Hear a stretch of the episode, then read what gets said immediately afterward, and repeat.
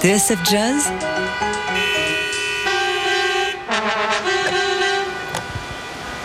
Paris, Bordeaux, Le Mans. Summer of Jazz La session du midi. Fait ce soir l'ouverture du festival jazz à Juan. Cécile McLaurin-Salvant était passée nous voir en studio en mars dernier pour l'émission Daily Express. C'était au moment de la sortie de son nouvel album Ghost Song, un projet surprenant pour lequel la chanteuse a choisi, comme elle le dit elle-même, d'embrasser sa bizarrerie. Ghost Song évoque les thèmes du souvenir de la perte et des fantômes. Il a été enregistré pour partie dans une église de Manhattan, s'ouvre par un morceau assez bluffant qui mélange un traditionnel irlandais et un tube de Kate Bush. Elle fait chanter ses nièces dans l'album, mais également une chorale de Brooklyn. C'est un disque ultra ambitieux, carrément réussi, bâti avec la complicité du pianiste Sullivan Fortner, qui avait justement accompagné Cécile McLaurin-Salvant en mars dernier dans Daily Express et ensemble, ils nous avaient notamment interprété le morceau titre de l'album. Voici Ghost Song.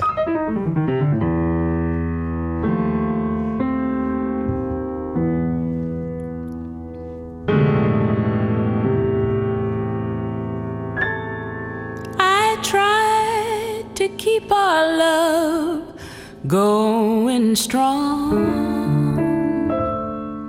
But no matter how hard I tried, something went wrong. I lied to keep our love going long. But no matter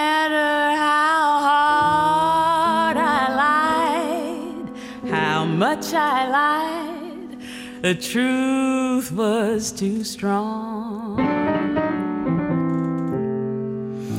I cried when you decided to go. I cried much more than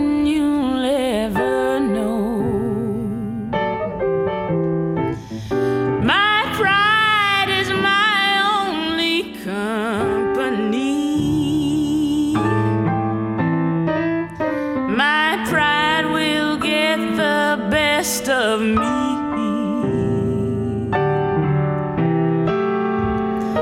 I'll dance with the ghost of our love. I will dance with the ghost of our long lost love.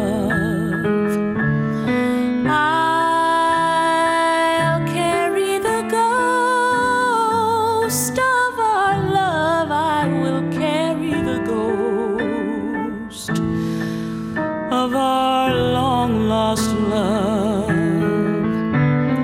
I'll live with the ghost of our love. I will live with ghost of our long lost love.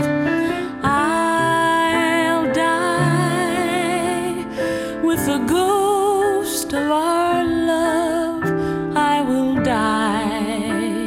With the ghost of our long